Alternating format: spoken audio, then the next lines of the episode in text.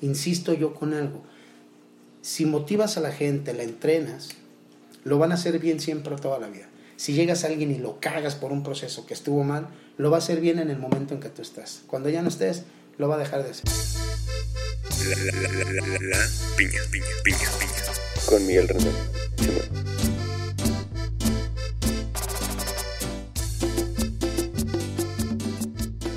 Bienvenidos amigos, buenos días, buenas tardes, buenas noches, no importa la hora que nos estén escuchando, bienvenidos a este su podcast La Piña. Hoy me enorgullece y me pone bastante feliz presentarles a alguien a quien tenía muchas ganas de tener aquí. Miguel Rendón, ¿cómo estás? Muy bien, muchas gracias por la invitación. Muy contento, muy gozoso, algo nervioso, no sé qué me vayas a interrogar. Sin embargo, con mucho gusto de formar parte de este proyecto. Gracias. ¿Alguna vez te han entrevistado? Sí, ya con esta es tal vez la séptima u octava Ah, oportunidad que he tenido la oportunidad de compartir un poco de mis experiencias, de mis vivencias en, en mi vida laboral. Eh, chicos de algunas universidades, eh, de la misma marca para la que trabajo. Entonces sí, sí he tenido la oportunidad de compartir mi experiencia con jóvenes emprendedores, con jóvenes que tienen la, la inquietud de conocer algo más vivencial, no tan teórico. Increíble. Has ido creciendo en Dominos a lo largo de 20, ¿cuántos años? 25 años. Entonces, has pasado por todos y cada uno de los puestos que se que ofrece la marca. ¿Cómo ha sido cómo fue primero entrar y cómo ha sido ir creciendo e ir aprendiendo de cada uno de ellos?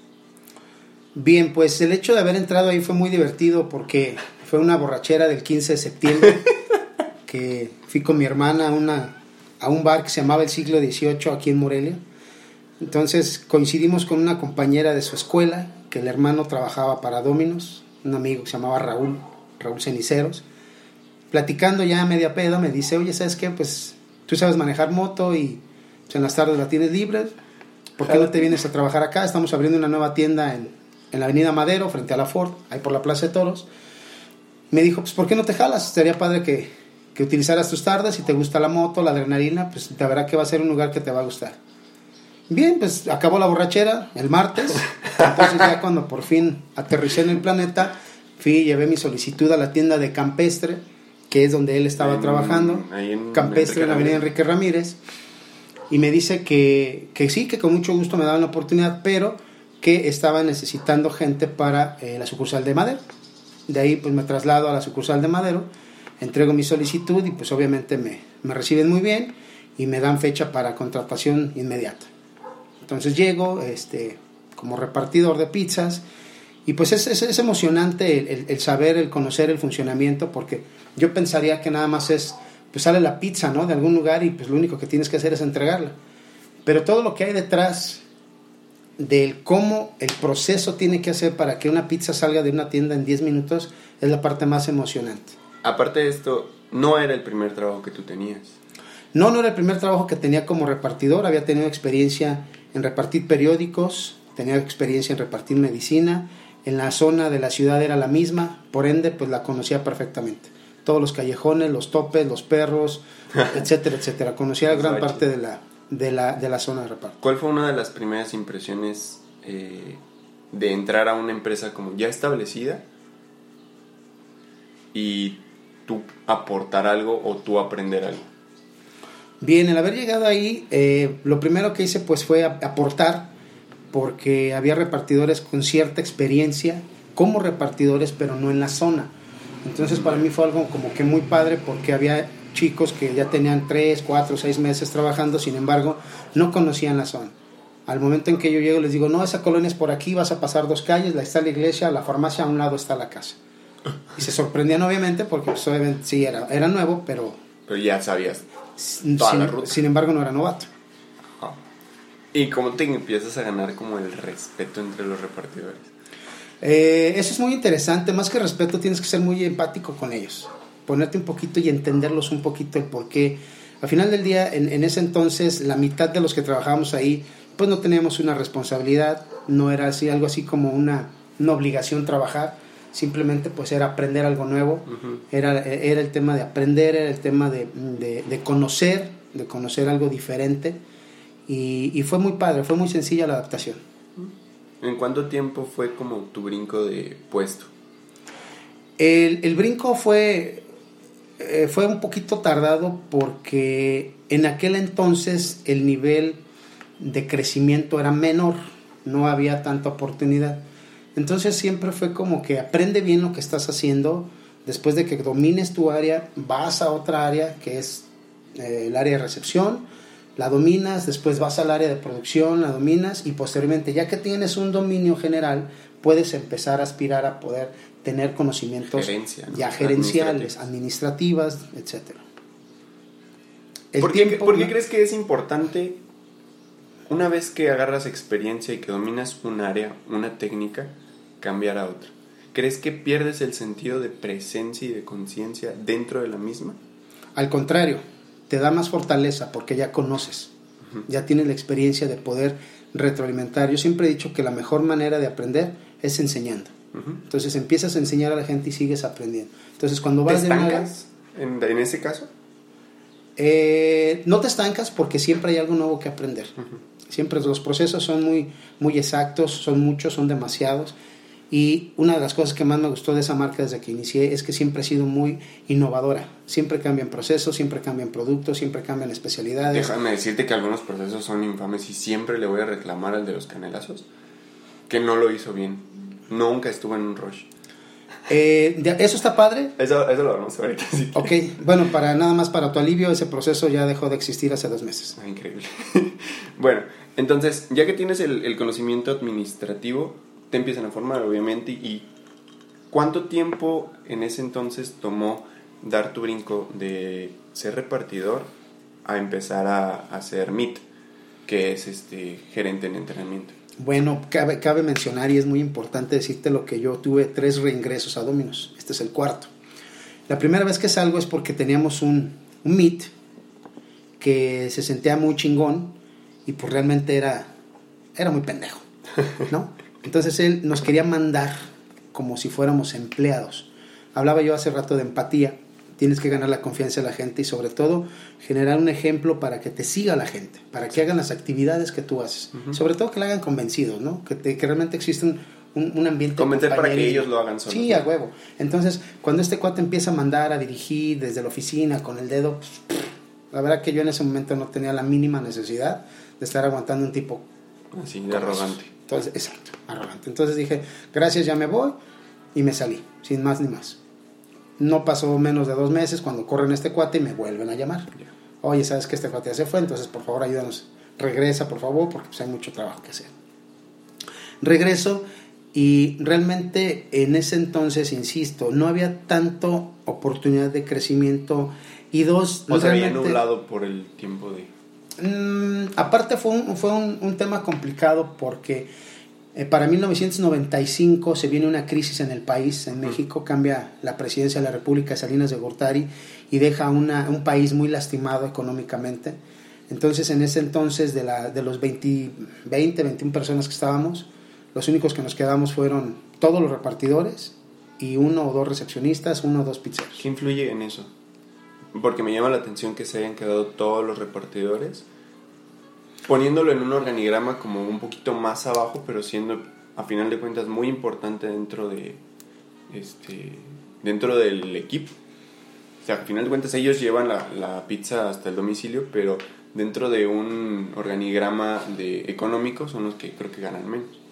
Bien, parece chistoso, pero yo les digo ahora, justamente en la mañana daba un taller de servicio y les decía que ellos son nuestros embajadores. Ellos van a la casa del cliente, ellos tienen la oportunidad de dar la cara por todos los que estamos detrás, haciendo logística, haciendo preparaciones previas, haciendo planeaciones, haciendo pizzas, contestando teléfonos. Afortunadamente ellos son los que dan la cara todo el tiempo.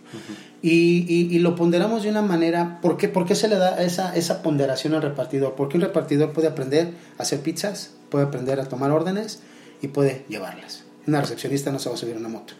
Un pizzero difícilmente se va a subir a una moto. O les da miedo o simplemente no lo quieren hacer. Aparte son bien rifados, ¿no? Los repas. Sí, los repas son la ley. Hoy en día están muy cotizados. Hay muchas empresas prestadoras de servicio que están sobrevaluando el, el- el nivel de un repartidor. ¿Crees que sobrevaluando o dándole el mérito que... Sobrevaluando porque nada más les dicen, tú vas, llegas por la comida y la entregas.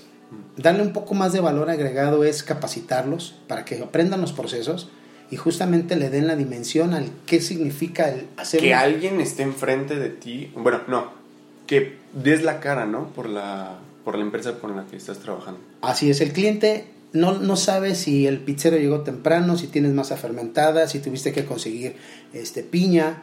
Eh, él, no, él no se da cuenta de eso.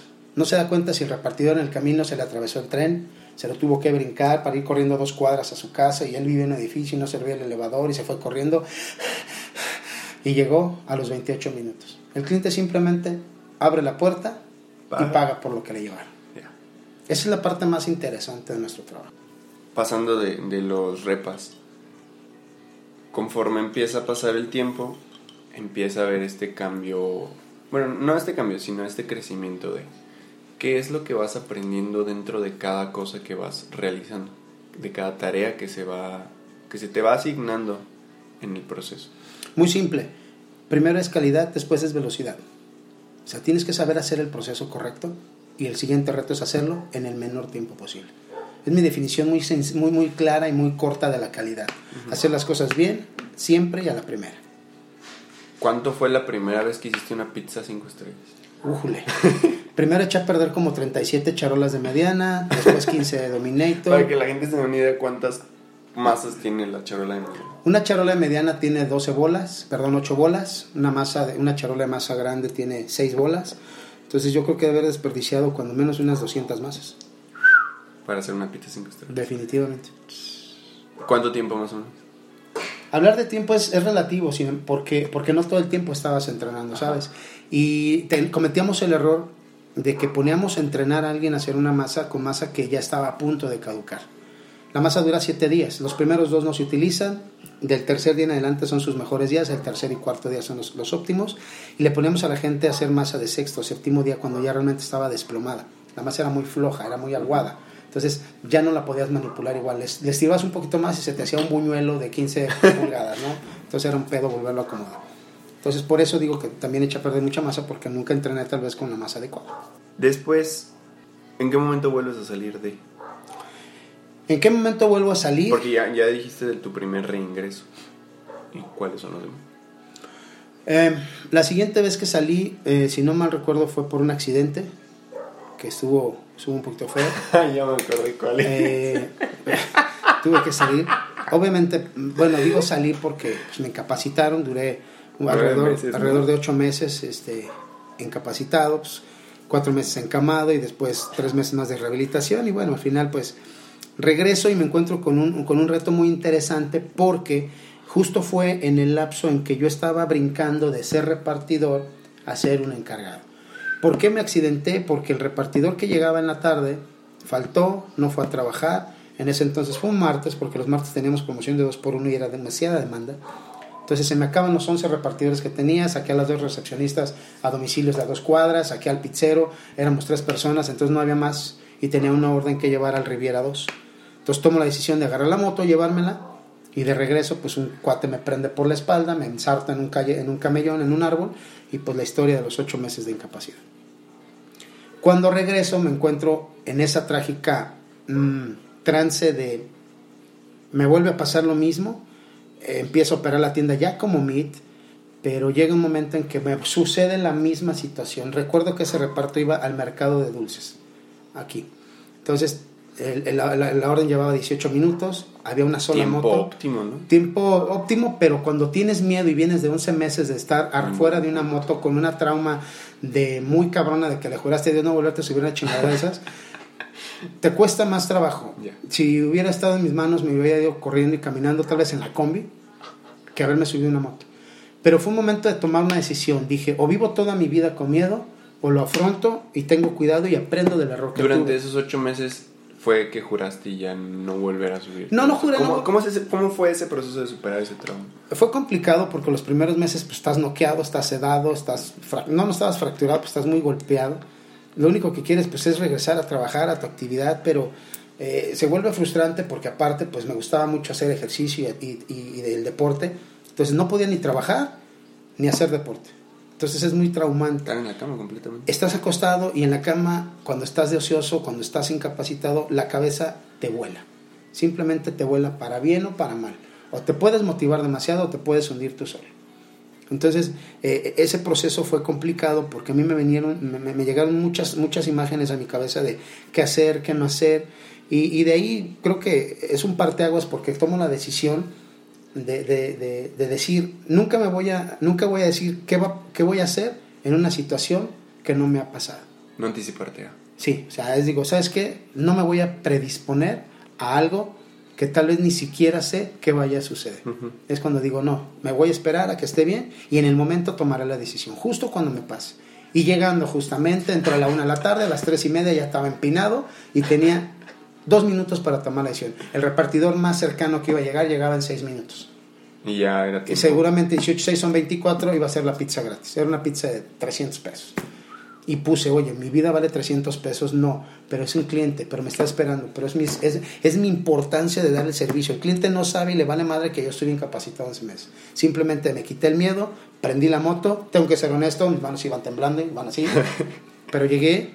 La verdad que cuando llego a la tienda, todo el mundo muy asustado porque pues, sabían que venía de una incapacidad, entonces regreso y pues me hicieron así como una fiesta, como si fuera la fiesta patronal, ¿no? Del Entras y todos aplaudiendo. Uh -huh. Qué loco, qué padre, qué buena muestra de Sí, apoyo. fue una muestra bastante de solidaridad de gente, no hubiera salido, le hubieras regalado, le hubiéramos pagado. Dije, no, ni madres, aquí se toman decisiones, toman la decisión de salir y quiero que eso quede como ejemplo de que tenemos que dar el servicio y tenemos que entregar. Si ya cumplimos, si, si sí, tenemos una sí. promesa de servicio, tenemos que cumplir.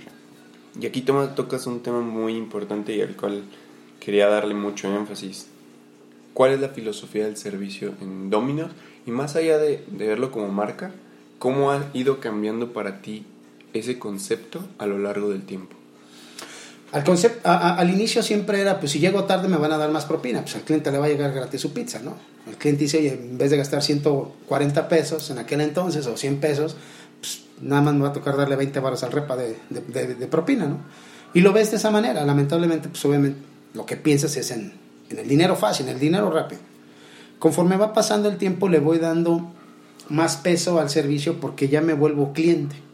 Empiezo a consumir en más lugares y empiezo a notar que hay gente que tiene la cabeza agachada, no te mira los ojos, su, su gesto siempre es molesto. Entonces yo digo, bueno, ¿por qué, no estás, ¿por qué no estás sonriendo? ¿Por qué no disfrutas lo que estás haciendo? Si ya estás aquí, pues disfrútalo. Y a raíz de eso empieza a crecer mi fijación sobre todo por el servicio. Yo creo que es una de las cosas que mucho, muchas empresas se lo estarán preguntando, oye, ¿a qué le das más peso? ¿Al producto, a tu imagen o a tu servicio? Simplemente para mí es el servicio. Hay algo que yo les preguntaba a mis amigos hace como un año y les decía, del diseño de la, de la tienda a la que vas, el servicio, el producto, eh, la ubicación del lugar y no recuerdo el quinto ¿a cuál le das más importancia? Al precio, también el precio. ¿A cuál le das más importancia? Muchos se van por el diseño. También depende del, del grupo al que le preguntes. Pero muchos de los jóvenes es precio y diseño del lugar. Hasta tercer lugar el, el servicio. Y algo sorprendente, bueno, que no me sorprende tanto, es que personas más grandes siempre se van por el servicio y que creo que es esto que tú dices, darle la importancia a cómo te atienden y siempre me lo has dicho. Uh -huh. Yo regreso a un lugar donde me atendieron bien.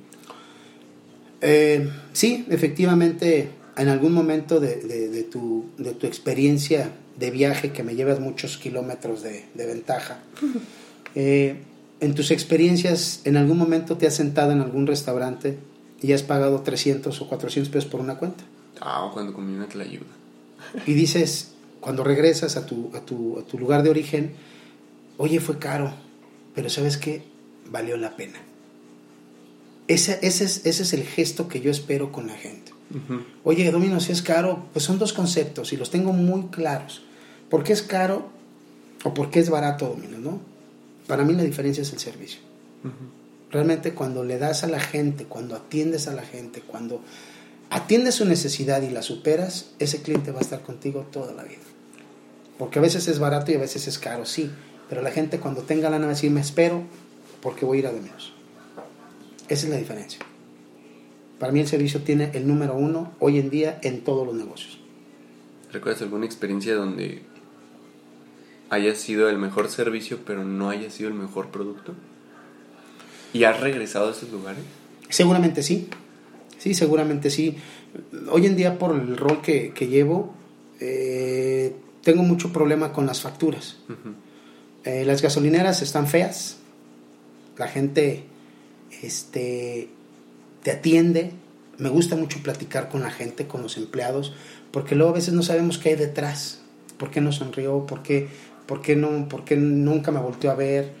Y le decía a una gasolinera, oye, ahí hay unas bombas que tienen seis meses y nunca me puedo pasar allá porque mi coche es de diésel y la entrada de diésel es más grande, la manguera, y las que tienen en las otras bombas pues, son para un coche, un tanque de un coche. Dice es que no tenemos gente. O lavamos los baños, atendemos estas bombas o atendemos las de allá.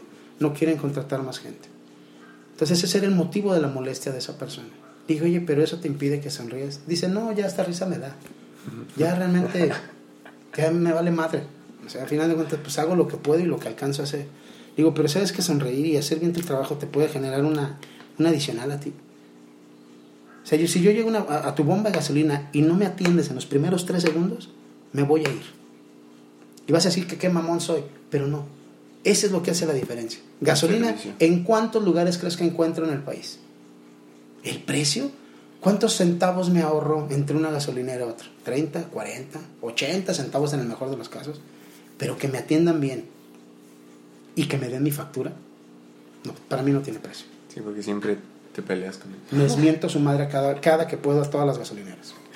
Por, de, por decirte un giro, ¿no? Te puedo hablar de comida, te puedo hablar de otra situación, pero... A lo largo de que, que has ido avanzando y has ido escalando y, y visto la, el progreso de, de, chavos y de mucha gente, mucho personal que has visto, mucha rotación de personal, ¿ves afectado este, esta urgencia en el servicio, esta calidad de, bueno, es, es, normal. Dominos es una empresa que tiene dos escenarios. El primero, pues es obviamente yo le llamo que es una tienda trampolín. Tenemos muchos uh -huh. chavos que estudian administración, contabilidad, arquitectura, administración, etc. Y pues obviamente obtienen un trabajo de medio tiempo para poder ejercer sus carreras, a lo cual yo les aplaudo y siempre que puedo y esté en mis manos les ayudo les proporciono una hora del trabajo para que hagan su tarea, sus trabajos, les presto el internet, la computadora, la impresora, les facilito la vida para que se enfoquen una hora en hacer su tarea y las otras siete horas estén conmigo en lo que yo necesito que hagan, que atiendan bien al cliente. Uh -huh. ¿no? Entonces, este, eso, es, eso es por un lado. Eh, por, por, otro lado, eh, el, en el tema de, la, de, de, de que una, una, una, situación en la tienda trampolín y la otra es gente que, que simplemente se enamora de la marca gente que dice, ¿sabes qué? Esto me gusta, me siento cómodo, eh, estoy creciendo, estoy aprendiendo. Que sería la misma filosofía de la marca, ¿no? Y por ende el equipo que se forma por las personas que llegan. Así es. Yo, yo siempre he dicho que las mejores marcas, sea BMW, sea Coca-Cola, sea Volkswagen, sea Apple, pues se ha hecho por gente. Uh -huh. La gente hace la diferencia. Y la gente, para que dé un buen servicio, pues necesitas ver qué necesidades tiene. Una cosa es el sueldo, y siempre he dicho, una gente trabaja mejor bien motivada que bien pagada. A la gente tienes que tenerla presente, tienes que tenerla eh, eh, activa, la tienes que tener concentrada en lo que está haciendo, porque si no difícilmente lo va a lograr. Cada, bueno, ahora que tienes esta chamba de, de recursos humanos, ¿cómo motivas a los chavos? Es muy simple. Uh, he estudiado mucho a los millennials definitivamente tengo dos en casa y que me han servido como conejillo de indias para muchas cosas. Y, y, es muy simple, es muy simple porque la edad promedio que hoy tengo de mis colaboradores, 192 para ser exactos, la mayoría oscila entre los 18 y los 21 años. Con sueños, con ilusiones, con ganas de estudiar, con algunas frustraciones, algunos con familias divididas, algunos con temas personales, hay de todo, ¿no? Pero lo más importante de todo esto es llegar a la necesidad de la gente. ¿Qué es lo que les importa? A ellos? ¿Qué te importa? ¿Qué necesitas? Te voy a hablar bien. A todo mundo le gusta que lo tratemos bien, que le pidamos por favor, que le aplaudamos, que le demos esa palmadita en la espalda cuando hizo bien algo. Tenemos la tendencia de llegar a una tienda y siempre ver y señalar lo que está mal. Oye, está mal acomodado el pepperoni, oye, fermentaste mal la masa, oye, está mal elaborado ese sartén. A diferencia de eso, me ha costado trabajo y me costó mucho trabajo hacer ese cambio. Ahora llego y siempre reconozco lo que está bien hecho en la gente.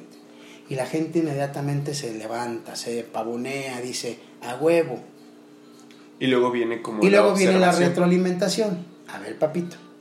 Esa retroalimentación siempre es en privado y en corto. Me da mucha risa porque habitualmente cuando llego a las tiendas a operarla, siempre, eh, siempre tomo la posición del oro. Y cuando veo una pizza extremadamente chingona, lo primero que hago es poner una cara de pedo y decir, ¿quién hizo esta pizza? Con un mal humor. Entonces voltean los tres pizzeros o los cuatro con la cabeza agachada y el cuello más grande que el de Cuauhtémoc Blanco. Y por ahí levanta la mano alguien, yo, ven por favor, con una voz firme. Y se acerca y le digo, oye, felicidades. No mames, a ver, enséñame las manos. Las tienes mágicas, cabrón. A ver, güey, es un aplauso, pizza de cinco estrellas. ¡Buah! Todo el mundo aplaude y grita y hace demás. La cara... Y no falta el güey que "Ay, te pe- pensé que me ibas a correr. Casi toda la gente piensa que cuando le hablamos la vamos a regañar. Y esa práctica me ha costado un poco de trabajo. Creo que sí es un error de las personas que están arriba, que hacen eso. Te llaman para regañar. Sí, es un común denominador. Sin embargo, insisto, eh, los últimos cinco años que, que he tenido un poquito más fuera ya de la operación, eh, de hecho mi puesto no, ni siquiera debería estar en la operación, pero a mí me encanta estar en el pedo porque estoy cerca de la gente. Y al estar cerca de la gente, cuando alguien te ve barriendo igual que él, haciendo pizzas igual que él, sudando, haciendo más igual que él, te ganas la confianza, te ganas la credibilidad, te la compran de que sí es cierto que te esfuerces. Porque si yo desde mi oficina... Y generas un lazo de confianza más. Totalmente. ¿no? Muy chingona. Ahora, el, el que se abra uno de los chavos de, de las tiendas es- a veces es difícil, porque hay unos muy callados, hay unos muy serios, hay unos que están como emputados. Y que llegan a hacer su chamba ya. Y llegan a hacer su chamba y la hacen bien. Pero una de las cosas que yo te agradezco a ti, que, que, que me ayudaste mucho sin que tú te dieras cuenta, es que cuando yo veo a alguien así, la, primer, la, la primera pregunta que le hago para romper el hielo es, oye, qué chingón está tu tatuaje, ¿qué significa? Y empiezan a platicar la pinche viaje que traen del tatuaje y yo empiezo a asimilar qué pido con ese chavo. Y por ahí llego, pum, a lo más profundo. Y con eso abro ese, ese vínculo de comunicación, Rompes rompo el hielo, deja de ser el jefe y el colaborador y estamos dos pizzeros haciendo masas, echando desmadre, estoy haciendo pizzas y siempre les digo, una competencia a ver quién hace más rápido la pizza. Tú la vas a hacer la de jamón y yo la de pepperoni. Y empieza, y yo le aviento pepperonis, bromeamos, jugamos, pero las cosas salen en tiempo y forma con la calidad necesaria. Pero la comunicación ya se dio.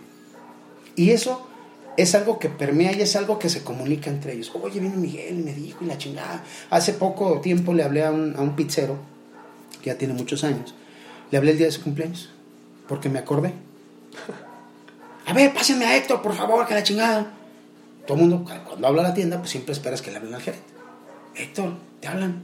¿Quién, güey? ¿El Miguel? No mames, güey. Ya valió madre, güey. Y dile que estoy viendo las cámaras, por favor. Entonces ese rumor, y, pues, y, y lo más padre es que estaba viendo las cámaras y veo que todos se acercan a la bocina. Héctor, sí, soy yo.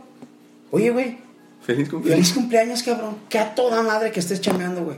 Neta, te debo una pinche torta para cuando te vuelva a ver. Gracias por tu compromiso con nosotros. Le vuelas la cabeza Y a todo todos. así. Esa es, eso es lo más difícil, para poder empatar con la gente. Pero ya cuando lo logras, solamente hay que llevarlos.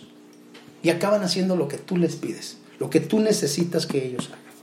Y sin malicia, o sea, eh, es por el bien común. Es por el bien común y es muy sano. Cuando llego a una tienda, llego abierto, sonriendo, jugando, siendo positivo, felicitando las cosas bien. Y en el momento que es necesario, jalo a uno o a dos, digo, ven papito, aquí está haciendo es esto así, este proceso te recuerdo que es así, así y así. ¿Sale? Sí, patrón, sí, sí, no, padre, no, no, ahorita me pongo chingón. Órale, póngase chingón. Y es diferente. Nomás no les digas a nadie. No, no, no, no hay pedo, corre. ¿Me explico? Y eso me ha ayudado a poder sobrellevar y, y- y, digo, de tener un índice de rotación anual del 400%, lo hemos llegado a bajar hasta un 130%. O sea, cuatro veces en el año cambiábamos las planillas de las tiendas. sea, 800 personas en un año en, en nuestra Es franquicia. una locura. Entonces ahora pues, lo logramos bajar a 130, que ya es una gran ventaja. Wow. Entonces, hace rato te escuchaba que estabas en una conferencia eh, y mencionabas algo de estoy en el lugar correcto. Sí. ¿Qué te hace seguir a lo largo de los años? Además de, no sé, el tema económico, que creo que es un pilar para, para todos en buscando un trabajo, ¿qué es lo que te hace estar en esta marca? Es que eso es lo más padre, ¿sabes? Eh, les, les comentaba hace rato, a, te digo, tuve un taller con unos chicos de, de las tiendas de Irapuato y les comentaba que yo nunca me he preocupado por cuánto ganan Dominos. Les he dicho que siempre he ganado lo que yo he querido. O sea, nunca le he puesto un tabulador de decir, oye, para que me contrates necesito que me pagues esto. No. ¿Por qué? Porque no nada más es sueldo. ¿Por qué estoy en el lugar correcto? Porque simplemente lo que hago me gusta demasiado. Antes era desmadre, hacer pizzas, entregarlas a domicilio, etcétera, etcétera. Ahora, ahora es empatar o tener empatía con más de casi 200 colaboradores. De, pues te puedo decir que del 90%, cuando menos, me sé su nombre, su apellido eh, y su situación. Si está trabajando, si está en la escuela, eh, si su hermano menor se llama Miguel, si su perro se llama Lucky, este, cosas por el estilo, ¿no? Entonces eso, eso es lo que me hace que todos los días me levante y me levante con gusto, porque, porque es algo que me llena, es algo que de verdad O disfruto, sea, disfrutas el proceso. disfruto el proceso completamente. eh, a ver si esto no lo escucha mi jefe, pero no creas que es mi mejor amigo. Siempre he tenido ese problema, pero también ahí es importante el, el- el- el decir por qué estoy ahí, por el crecimiento personal que he tenido. Creo que este trabajo ha despertado la mejor versión de persona que podrás encontrar en Miguel. Definitivamente. Hablando laboralmente y personalmente. O sea, definitivamente es la parte que más, imagínate, digo 400 majaderías en una hora y en un turno de 8 horas apenas digo dos. Entonces imagínate lo que es importante para mí, el ejemplo que les doy a los chavos de cómo pueden llegar a ser o cómo pueden lograr hacer lo que ellos quieran. Siempre les hago una pregunta, les digo, oye, ¿cómo te gustaría que te recordaran en Dominos? Y eso los hace volar la cabeza y decir, no, pues voy a hacer las cosas correctas. Insisto yo con algo, si motivas a la gente, la entrenas, lo van a hacer bien siempre toda la vida. Si llegas a alguien y lo cagas por un proceso que estuvo mal, lo va a hacer bien en el momento en que tú estás. Cuando ya no estés, lo va a dejar de hacer. Simplemente lo va a No, debe importar. Así es. Y eh, para, para, para terminar de, contextar, de, de- de darte el concepto, eh, me peleaba mucho yo con mi jefe al principio. Yo a los primeros meses ya quería renunciar, ya me quería salir. Con mi gerente administrativa también, saludos a Pilar, porque no congeniábamos en muchas cosas. Ellos son muy duros, son muy rígidos, son, eh, es gente de carácter muy explosivo. Y una de las cosas que he aprendido a, desarrollar ahí es- es tener ese control justamente emocional para que cuando encuentres un proceso equivocado, no revientes, no te encabrones, no paties la cubeta y mientes madres. Inteligencia emocional. Siempre he dicho que hay que ser duro con el problema, pero suave con la gente. Suave con la gente. Entonces empiezo a hacer ese análisis, me gusta mucho el análisis, tampoco soy muy fan de tanto porque mucho análisis genera parálisis. parálisis. Entonces me doy cuenta que en un grupo de trabajo y, y- y de estarme documentando, aunque tú no lo creas, de estarme documentando, me doy cuenta que un grupo de trabajo fortalecido, tus, tus, tus um, ¿cómo le podemos llamar? Tus socios no deben de ser igual que tú. Debe de existir uno que sea rígido, que sea estricto, que sea cuadrado y que simplemente es sí o, O es no. no. No hay medias que que haya este equilibrio en un equipo para que uno tenga ese rol, los roles, ¿no? Los roles equipo. Así es. Si quieres que tu, que, tu, que tu asociación sea exitosa, tu equipo de trabajo sea exitoso, no todos mis repartidores van a ser los mejores. Tengo uno que no sabe repartir nada, se pierde si le dices, por ejemplo, estando aquí, le dices, oye, vas a ir a la tienda del güero, güey. Además, te vas aquí, güey, topando a la derecha, la primera tienda que veas, ahí es, güey. Se pierde. Pero ese cabrón te hace el grupo te hace el desmadre, te organiza los volanteos, te organiza armar cajas, hace competencias, a ver quién lava la moto, te mueve a la gente completamente. Entonces tú como líder debes de identificar a cada uno de ellos para poder obtener la Saber mejor delegar. versión de cada uno, aparte de aprender a delegar, que cada quien se sienta cómodo. Porque hay unos que son muy buenos para... Y encontrarle la habilidad a cada uno para que las desarrolle es. y la explote. Tenemos jóvenes que no saben barrer una tienda. O sea, no saben ni siquiera agarrar una escoba. Entonces hay que enseñarlos. Pero ¿sabes qué? Resulta que este es el mejor para repartir. Que barra, que chinga su madre, que no barra. O sea, que entregue 80, 90, 150 órdenes a la semana. No tengo pedo. Eh, esto del equilibrio en el, en el equipo me parece bastante interesante porque gracias a eso y a, gracias a la colaboración y a todas esas personalidades generan más resultados y mejores resultados. ¿no? Claro, siempre te tienes que enfocar en lo tuyo. Tu fortaleza y tu oportunidad. Mis fortalezas son diferentes a las de Gabriela, a las de Andrés, a las de Pilar. Entonces cada uno nos, nos encaminamos a, a- a una, a un objetivo y habrá puntos de vista en alguna mesa de trabajo. Habrá algún puntos de vista group. en nuestros focus group. Es una mamada. Sin embargo, cada quien defiende su postura y mi frase al finalizar es, a ver, no es una batalla de que tú ganes la discusión o yo la gane. Simplemente tenemos que llegar a un bien Es- común. ¿quién, quién- ajá, ¿quién se beneficia realmente O sea, si tú tienes la razón o no? Tenemos que llegar a un bien común para que esto funcione. Exacto. Y tenemos que aprender a apostar. Decir, oye, ¿sabes qué? Va a ser una pendejada, pero vamos a hacerlo. Y todos estar, no, no estar de acuerdo, pero pues, todos jalar parejo, ¿no? A veces no estamos de acuerdo, a veces no estoy de acuerdo, pero digo, no estoy de acuerdo, pero yo te voy a ayudar a que suceda. Y sucede. ¿En qué momento, des- bueno, cuál es el proceso para ti de ceder ante esas cosas? Darte el voto de confianza. Si tú crees en algo, no te voy a, no te voy a cortar. Ujú. Cuando tengo la mayor parte del contacto lo tengo con los gerentes. Entonces ahí lamentablemente creemos que el entrenador, el, el gerente de recursos humanos, el supervisor es el que lo sabe todo. Nel, no es cierto. A veces el gerente tiene la razón, pero simplemente por el tema escalafonario dices, Ego. no, ni madres. Es esto, Nel. A mí las mejores soluciones me las dio un repartidor.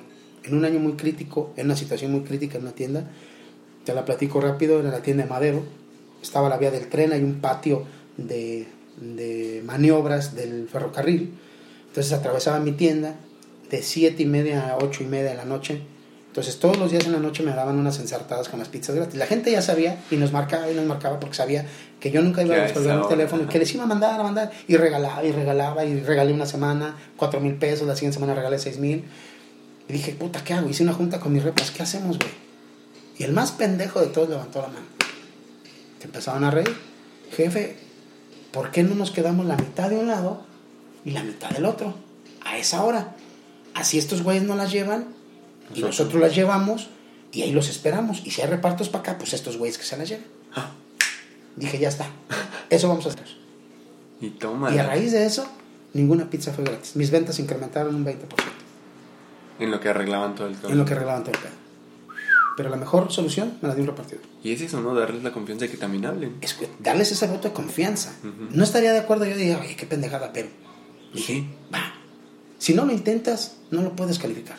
Tienes que arriesgar, tienes que decir, va. No puedes tener un historial de que funcionó, ¿no? Y lo más chingón que cuando llegó la junta mensual, ese güey nunca se había ganado nada. Nada se había ganado. Y ese mes le dio el empleo del mes. No Por lo que hizo, Por la idea. por cómo lo hizo. Dije, va. Y todos le aplaudieron, les entregaba un diploma, junta general, los 25 que éramos de la tienda, todos temprano, le aplaudíamos a ese güey. Lo puso en, quitó la foto de la boda de sus papás de la sala y puso su diploma de empleo del mes. ¿Cómo- a- a- a ver, regresando un poquito a lo del equipo. ¿Qué función? ah, digo, cada quien es especialista en algún punto, ¿no? Y gracias a eso se llega a un bien común. ¿Hay alguien que domine absolutamente todos los, los temas como para ser una referencia dentro de las juntas? Sí, sí hay alguien que domina todo, pero también si no tiene la capacidad de delegar se va a volver loco. Ujú. Sí lo puedes dominar, sí, definitivamente. Pero si no empiezas a delegar, te vas a llenar. Eh, lo que estarías haciendo es mm, focalizar o centralizar todo algo. Oye, que todo lo resuelva Gabriel, que todo lo resuelva Gabriel. Pues Gabriel no le va a dar la vida para resolver los problemas de las tiendas, los pedidos de comida, los pedos de las motos, el pedo de los sistemas, los aires acondicionados, los hornos. Él aprendió a delegar. Él aprendió a decir, esta estructura se va a quedar así, ustedes la van a reportar aquí y esto va a suceder. Y ha sucedido. Me da mucho gusto decirlo que de 2018 y 2019, de las 36 franquicias a nivel nacional, hemos quedado en segundo lugar. Andamos pegándole al Cruz Azul. Pero bueno, realmente fue, realmente, realmente fue un trabajo de 12 años. De 10 años Qué seguidos. interesante, qué interesante ver eso, porque no todos los resultados. Y creo que es. Ah, esto es, esto era una pregunta que tenía guardada desde hace mucho. Creo que tenemos esa urgencia, las personas jóvenes, de querer ver los resultados antes. Y qué interesante que ahorita digas que hasta los últimos dos años, 18 y 19, han logrado eso. Sí, los millennials tienen una cultura que se llama la cultura del poco esfuerzo. Nos queremos espor- esforzar poco para ganar mucho. Y rápido. Y mucho tiene que ver la, la- la comunicación que hay exterior, ¿no? La televisión, el Facebook, el Instagram, etcétera. Porque vemos tipos que cantan o rapean o tienen su estilo y pues ganan millones de dólares, ¿no? La vida real es diferente. La vida real es de, es de irte superando día con día. Que te pongas metas, que te pongas metas de corto plazo, metas que alcances, metas que digas sí lo voy a lograr.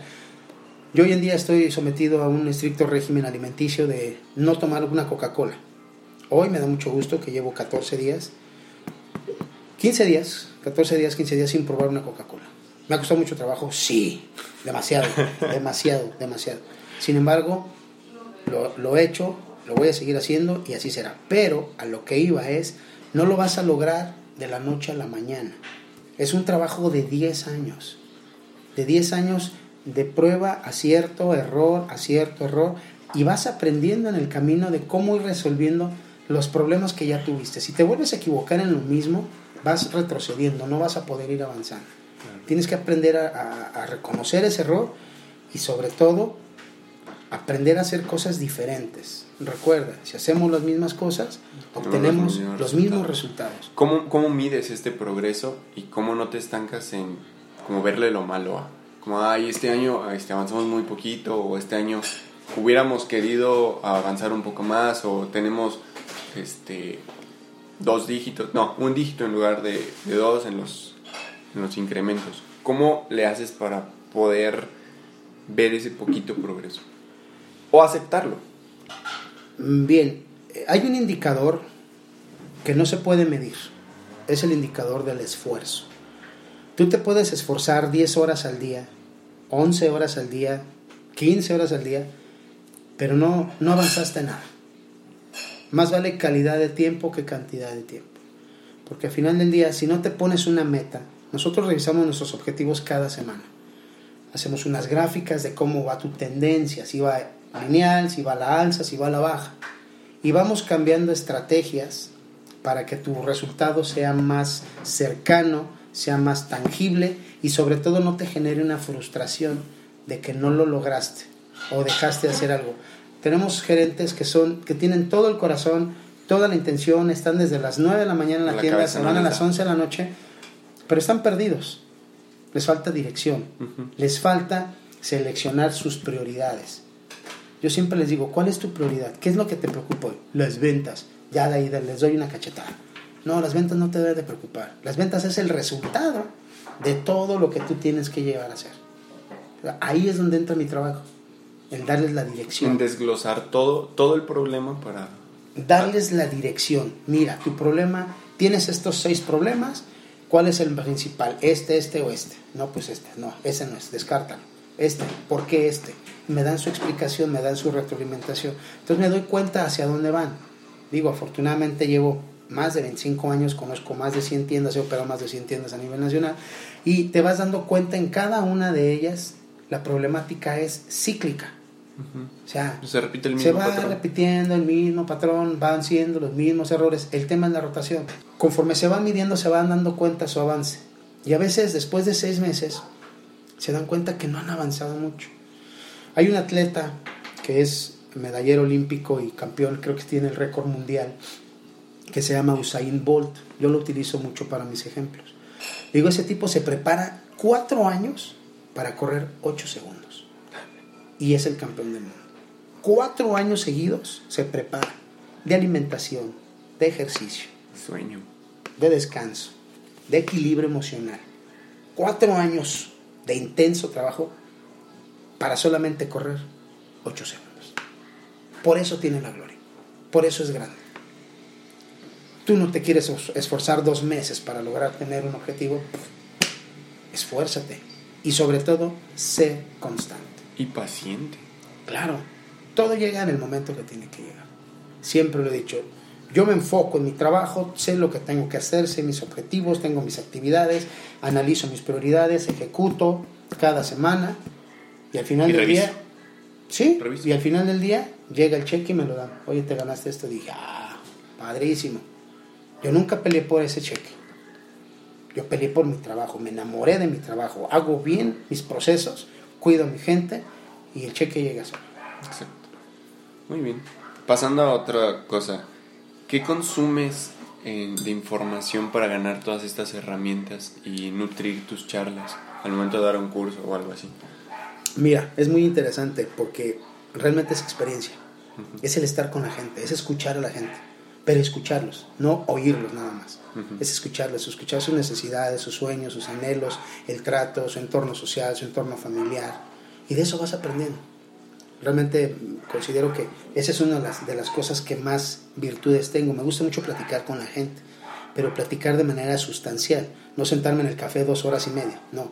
Al contrario, platicar 10 minutos, pero 10, 10 minutos muy sólidos, muy, muy contundentes, que me van a ayudar a, a- que me van a ayudar a ayudarle, a comprenderlo y hacerlo crecer.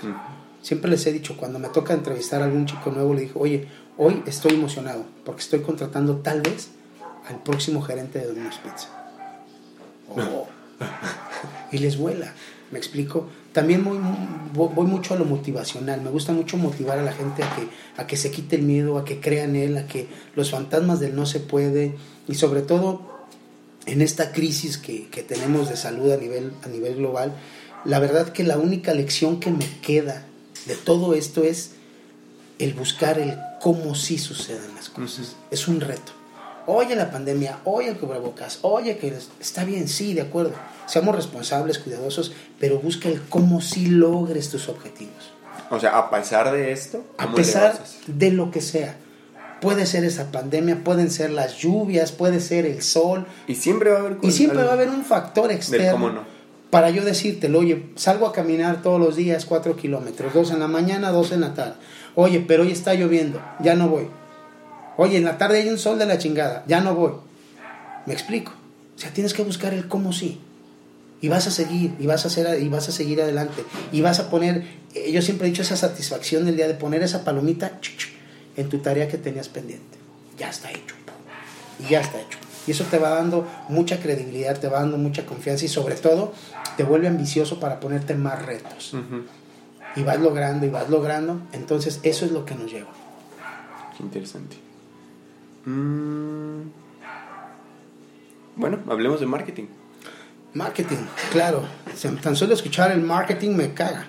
O sea, es un concepto que odio yo a, la, a las gentes de mercadotecnia porque son cuates que están sentados en sus escritorios nada más ideando, pero bueno, los que nos toca Creo, creo que te ha nosotros. ayudado mucho a la parte de, de entender los dos procesos, tanto lo de operaciones como el administrativo, ¿no?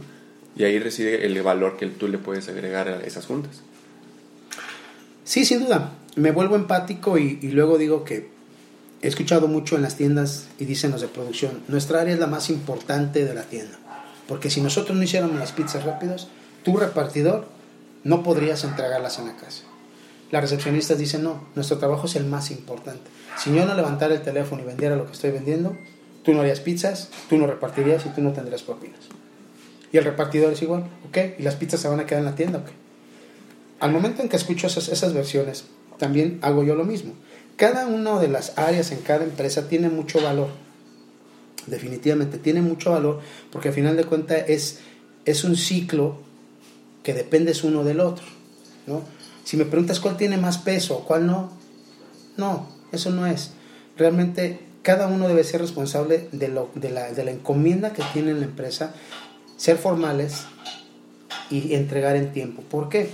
Porque si los de mercadotecnia no nos entregan nuestros volantes que tenemos que entregar a los clientes, no tenemos más llamadas, la recepcionista no toma llamada, el pizzero no hace la pizza, el repartidor no la entrega. ¿no?